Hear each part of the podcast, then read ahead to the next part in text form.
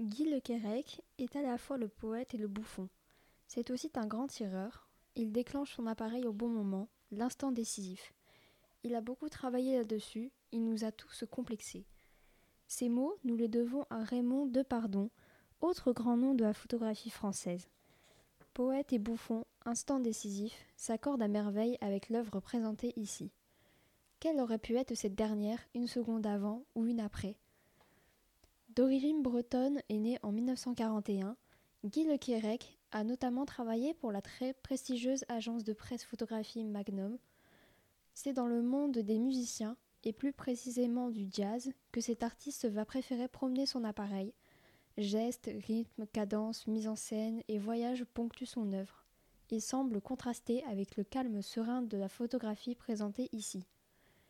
Et pourtant, ces deux mammifères, comme posés en équilibre, comme deux longues notes sur une partition de briques, peuvent aussi nous inviter au passage. La citation la plus fameuse de Guy Le Quérec Un photographe est un funambule sur le fil du hasard qui cherche à attraper les étoiles filantes. Fin de citation nous invite à ce mouvement humble et prudent.